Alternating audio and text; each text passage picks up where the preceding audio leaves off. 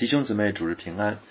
今天我们要分享的经文是《路加福音》六章十二到十六节，内容就是主耶稣拣选十二使徒。在分享之前，让我们先一同在神的面前祷告。亲爱的爸天父，主我们仰望您，主我们求您引导我们进入敬拜，引导我们进入真理。主我们祈求您在这疫情的期间特别的保守我们。我们虽然不能够见面。但求您使我们的灵里面彼此相通，让我们也常常在祷告当中彼此纪念，让我们真的爱彼此的心啊更加的真切。主，我们仰望你，我们也为啊疫情来祷告。我们求您怜悯这世界啊，求您减轻啊这个世界的痛苦啊，但是让我们也足够的能够吸取教训。主要我们仰望您，愿全世界都在这疫情当中能够深深的反思。啊，巴不得更多人在疫情当中能够转向您，能够在您的面前谦卑，能够认识生命的主。我们仰望神，听我们的祷告，这样的祈求，奉主耶稣基督的名，阿门。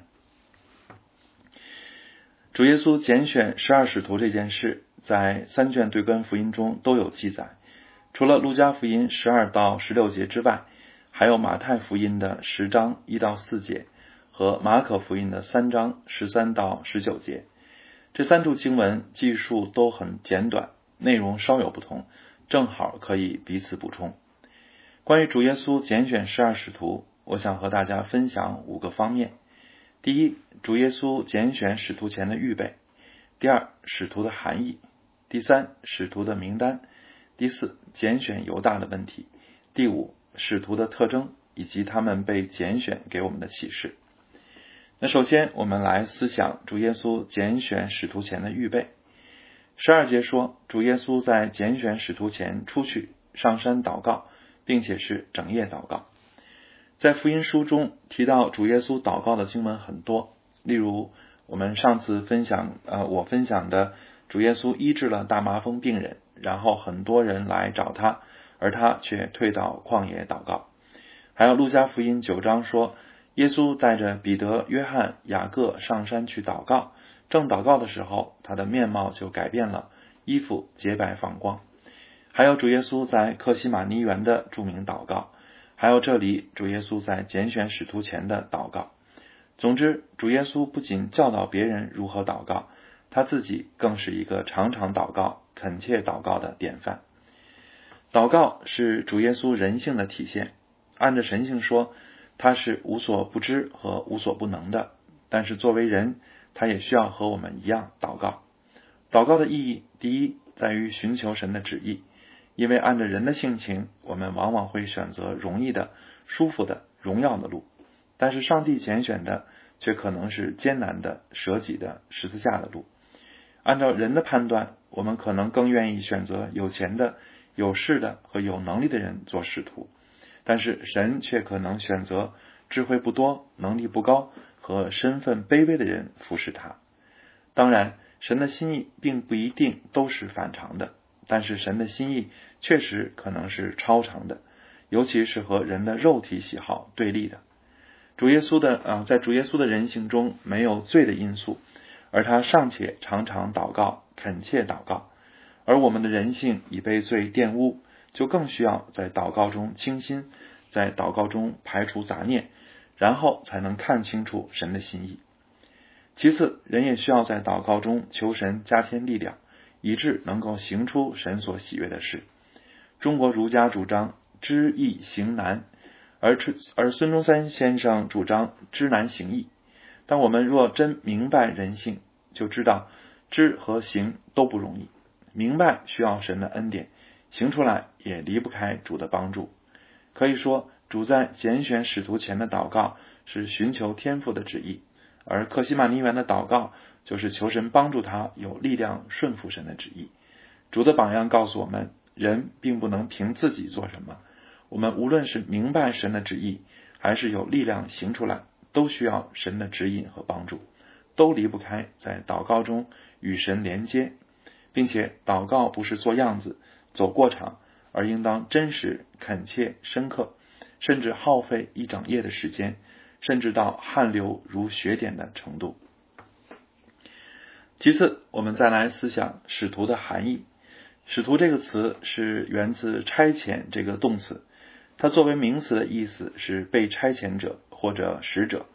这个词的原意虽然普通，但在圣经中它是特指一些人，就是十二使徒，当然除了犹大，还有保罗等少数一些人。以弗所书二章十九二十节说：“这样你们不再做外人和客旅。”是与圣徒同国，是神家里的人了，并且被建造在使徒和先知的根基上。而教会之所以说是建立在使徒和先知的根基上，就是因为使徒具有上帝赋予的特殊身份和权柄。新约圣经也是借着使徒写下来，或者是由使徒亲自认证的。所以，使徒在圣经里是一个特殊的概念，是承受特殊权柄的一些人。保罗说：“他所赐的有使徒，有先知，有传福音的，有牧师和教师。在这里提啊，在这里提到的各种恩赐和职分，只有使徒在今天已经不存在了，因为这个身份太特殊了。我听说今天还有个别教会案例使徒，如果他是泛指福音的使者，那还好说；但如果是指向彼得、约翰这样的使徒，那他们就大错特错了。”因为这就等于说，这些人有凌驾于所有教会之上的权柄，他们说的话岂不要成为圣经吗？所以这是错误的，是不可能的。十二使徒除了具有特殊的身份，他们还有一个特别之处，就是全时间跟随耶稣。他们不是只在白天来听耶稣讲道，好像到学校上课，而是和耶稣一同生活，随时观察他的言行，并且被也被主差派。与他同工。有人主张圣经中提到的信徒和门徒不是一回事儿。信徒是指不热心追求也不积极服侍的基督徒，而门徒是指紧紧跟随主的基督徒。就好像学手艺的学徒是从早到晚跟着师傅学习和生活。所以有人主张基督徒不要满足于做信徒，而应当追求做门徒。其实从经文来说。信徒和门徒这两个词没有本质的区别，其实是一个意思啊，也可以互换使用。但是，仅仅跟随耶稣，多多追求基督，这个提醒却是应当的。基督徒确实不应当仅仅满足于周日来做个礼拜，一周就听一次道，而应当多亲近神，多思想他的话，也多与神同工。所以，我们不应该奢望使徒的权柄。但是却应当羡慕使徒完全的追随基督。和使徒相比，我们不可能像他们可以在肉身中和基督生活在一起。但是我们拥有的启示并不比他们少。神已经把圣经这全备的真理赐给我们每一位基督徒了，并且他也差派圣灵进入我们每一位基督徒的生命，使我们虽然不能在肉身，但却能在灵里借着读经默想。祷告、服侍等等蒙恩之道，与神同行，与神同工。所以，亲爱的弟兄姊妹，使徒和我们有什么关系呢？除了他们为我们奠定了信仰的根基，他们也为我们树立了跟随主的榜样。我们不一定都做全职传道人，但我们却都应当更多的追求和跟随主。反省我们个人的状况，我们其实往往并非忙到没有时间亲近主。而是有太多不属灵的事情充满我们的心，耗尽我们的精力。在这个星期三香柏团契聚会结束时，周阿姨祷告说：“求主感动我们更亲近他。如果我们把现在看手机的时间拿出一半亲近神，我们的生命就会比现在强多了。”亲爱的弟兄姊妹，这祷告是否都说出了我们的实际状况呢？求主感动我们更加与主接近，更多与主亲近。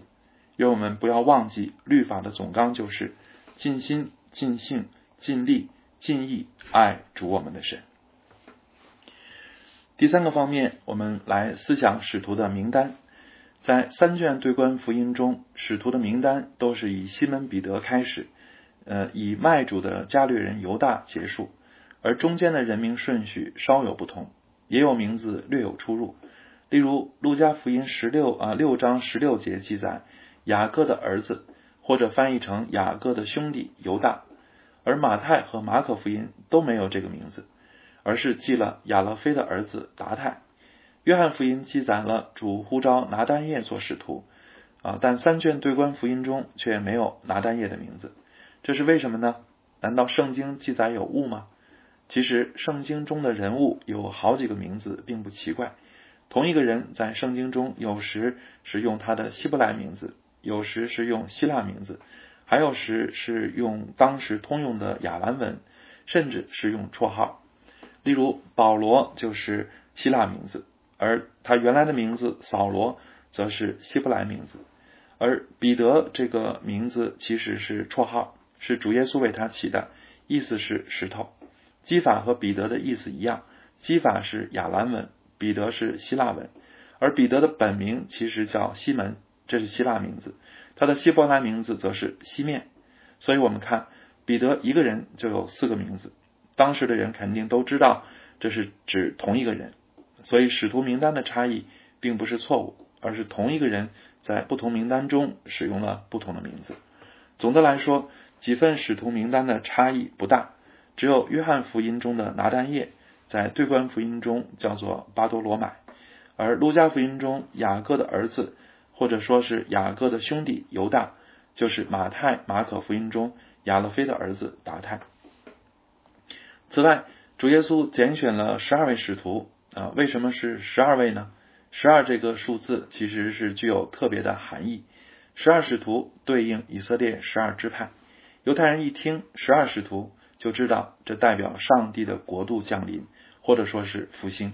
但是他们还不明白，这新的上帝国度不再是被血统、民族、地域和国家界定的，而是超越这一切，是普世的，是凭信心进入的新以色列。正如啊，以赛亚书四十九章六节所预言的：“你做我的仆人，使雅各众支派复兴，使以色列中得保全的归回，尚为小事。我还要使你做外邦人的光，叫你施行我的救恩，直到地极。”感谢主，我们这些本不是选民的，本与基督无关，在以色列国民以外，并且从前远离神的人，如今却在基督耶稣里靠着他的血。已经得亲近了，感谢赞美主。第四，我们来分享关于犹大的问题。呃，刚才我们讲了，主耶稣在拣选使徒前整夜祷告，但为什么他还会选啊拣选犹大呢？难道神没有听他的祷告，向他启示吗？他是不是选错了呢？按照我们的想法，十二位使徒都是真正得救的，并且见证都是最好的。这才说明上帝的选择是对的，但这只是人的想法。主耶稣在最后的晚餐中曾说：“看呐那卖我之人的手与我一同在桌子上。”约翰福音十三章也告诉我们，主耶稣曾说：“我蘸一点饼给谁，谁啊呃就是谁要出卖我。”然后耶稣就蘸了一点饼，递给加略人西门的儿子犹大。这些经文就说明主耶稣其实早就清楚犹大的为人。也知道他要做的事，所以主耶稣拣选犹大不是因为糊涂，而是故意为之。这就是天父给他的指引。那么，上帝拣选犹大是什么意思呢？我想，神的心意至少包括两个方面：第一，提醒我们地上的教会并不绝对纯洁和完全。主耶稣也曾设过一个比喻，说天国好像人撒好种在田里，及至人睡觉的时候，有仇敌来。将稗子撒在麦子里就走了。到长苗吐穗的时候，稗子也显出来。仆人说：“你要我们去薅出来吗？”主人说：“不必，恐怕薅稗子连麦子也拔出来，容这两样一起长，等着收割。当收割的时候，我要对收割的人说：先将稗子薅出来，捆成捆，留着烧；唯有麦子要收在仓里。所以教会中有假信徒，并不奇怪。”上帝借着犹大的存在和稗子的比喻，已经提醒我们：一方面，如果看如果我们看到假信徒，例如有人在逼迫中卖主求荣，或者有牧师贪财腐败，我们也不必灰心，因为犹大的存在是今世难免的。另一方面，这也提醒我们：世上没有完美的人，也没有完美的人类组织，所以不要迷信任何人，也不要渴望建立人间天堂。总要单单信靠神，也要把盼望放在天上。其次，犹大被拣选，也见证了什么是上帝完全的爱。从圣经中，我们一点看不出耶稣对犹大有任何的启示，尽管主从一开始就知道犹大会出卖自己。刚才我们引用约翰福音十三章，主耶稣占饼给犹大，但是门徒们呢，仍然不知道犹大就是叛徒。这也说明主对犹大从来都和对其他门徒一样好。以致门徒们根本没有怀疑到犹大，主耶稣对犹大的态度就见证了什么是神的爱。这爱不是由别人的态度、行为、品德来决定的，而是好像太阳的明媚和温暖，自然的、无差别的临到所有人。神的爱又好像花的芳香，无论闻的人是谁，它都是芬芳的，不会因为人不同而改变或者收回它的香气。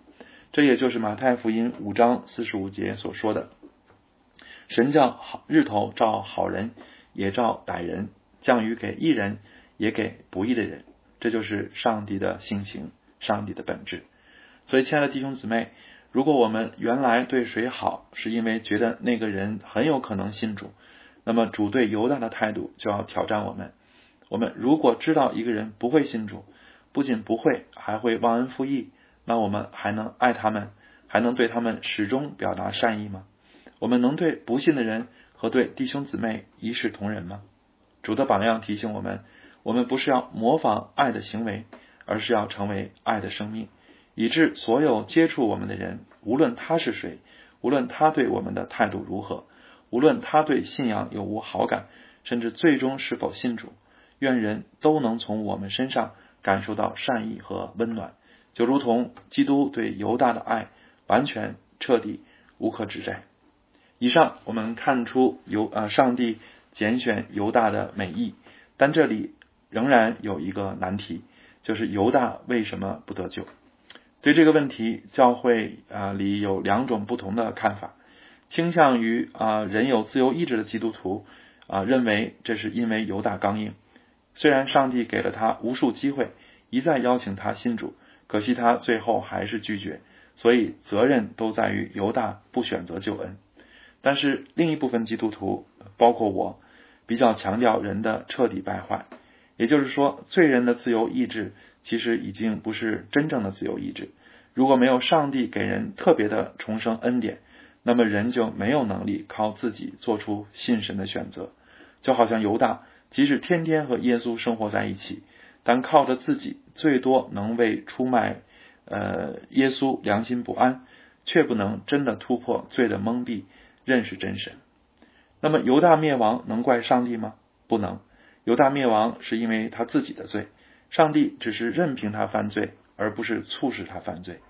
那么上帝给了其他使徒特别的重生之恩，却没有给犹大，是否上帝不公平呢？不是，因为按照公平，人人都应当下地狱。没有人有资格要求被拯救。既然是恩典，主权就在施恩者。我们得救的人应当承认自己不配，并感谢神竟然救自己，却不能质疑神不救所有人，好像我们比神更有怜悯和智慧。当然，关于预定和拣选还有很多奥秘，对我们的理性和情感都有很大的挑战。我们很难被简单的说服。但我相信。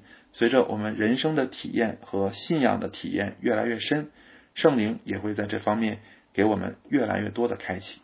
总之，基督徒应当如何行呢？第一，爱所有人，对所有人表达善意，无论他信或是不信。第二，向所有人传福音，盼望他们都被上帝拯救。第三，若有人信主，要把荣耀都归给神，因为知道这不是人自己做成的。最后，我们再看一个方面，就是使徒的特征以及他们被拣选给我们的启示。被主拣选的这十二个人是怎样的人呢？从这些人呃被拣选，可以给我们什么启发呢？对此，我要分享三个方面。第一，使徒们都是普通的人。我们教牧团在研讨这段经文时，曾经讨论过这样一个问题，就是彼得算不算中产阶级？因为他有渔船，好像还雇了工人，在当时可能算是收入稳定的阶层。但是在官府，我们根据这个《使徒行传》的记载就知道，啊，在官府、长老、文士和祭司眼里，他其实也是没有学问的小民。而其他使徒则更加名不见经传。不仅十二使徒如此，保罗也说：“弟兄们啊，可见你们蒙召的，按着肉体有智慧的不多，有能力的不多，有尊贵的不多。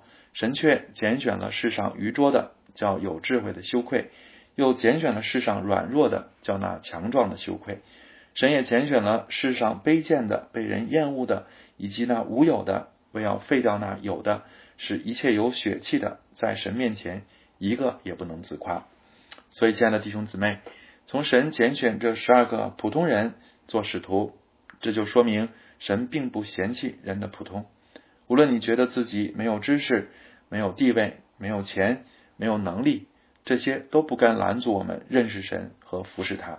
因为神看人不像人看人，人是看外貌，但神是看内心，并且他还会特意使用我们的普通，以此来见证他的恩典绝不普通。其次，使徒的第二个特征啊，或者说另外一个特征是，他们彼此差异巨大。首先，他们的性格迥异。彼得是典型的嘴比脑子快，而多马却是谨慎的人，所以他听说主复活了，却不轻信，除非自己自己亲眼看见。雅各和约翰是性格火爆的，所以主给他们起外号叫雷子。拿但业可能性格非常的尖锐。因为他刚听说，啊，刚听说耶稣时特别的不屑，甚至刻薄的说：“拿撒勒还能出什么好的吗？”除了性格不同，使徒们啊还彼此政见不同。啊，西门是奋锐党，这是一个激进的政治组织，主张武力推翻罗马统治，甚至常常搞暗杀。而马太是帮罗马收税的，在奋锐党看来，这就是游奸，是应当啊消灭的对象。而他们竟然同列使徒的名单。我们想，今天的台湾啊，支持国民党的和支持民进党的能在一起吗？在香港，支持民主派的能和支持港府的合一吗？在美国，喜欢特朗普的能和讨论啊和讨厌特朗普的相爱吗？这个世界越来越分裂和对立，甚至教会内的不同，也让我们牧师常常感觉牧养太难了。合一太难了，但主耶稣拣选了这十二个如此不同的人啊，除了那个不得救的，凡是真信主的，最终都能彼此相合、相爱，并且共同服侍和荣耀上帝。这就给了我们很大的鼓励。我相信在主里能够消化一切的分歧，因为神要成就的美德超越个人不同的性格。基督徒所盼望的天国也应当超越地上任何的政治主张。我相信，若不是在主里，十二个人甚至更少的人也不能合一；但是在主里，千千万万的人也能同心合意的赞美上帝。第三个啊，第三点啊，使徒的特征就是他们都年富力强啊，这一点可能我们很少想到，但这确实是使徒的重要特征。其实这也不难理解，因为使徒承受的使命巨大。需要他们付出极大的体力和心力，所以年轻人和老年人相比，谁更适合长途奔波和持续服侍呢？当然，老年人也是上帝重用的，他们的经验、他们的沉着，特别是他们虽然人生阅历丰富，却能像小孩子一样单纯的信靠神，这些都是教会特别宝贵的财富。所以，无论年轻还是年老，都能服侍神，也都应当服侍神。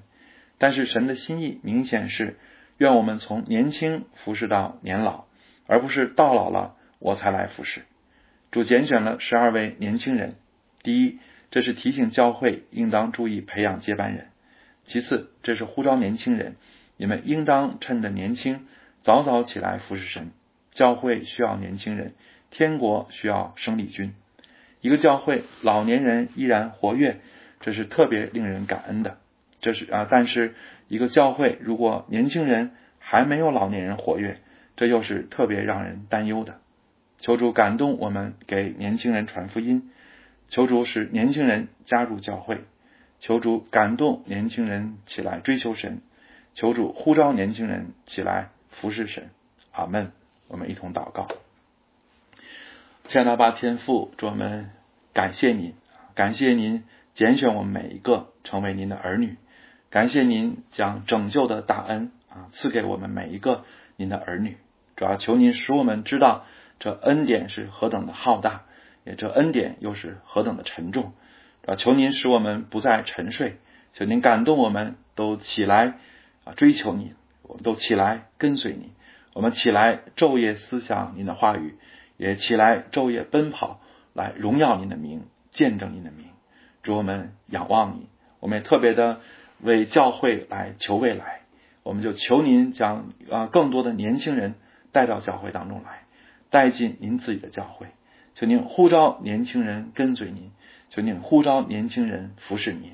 主要我们真的仰望您，特别的为守望教会祷告，求您加给守望教会更多年轻的传道人。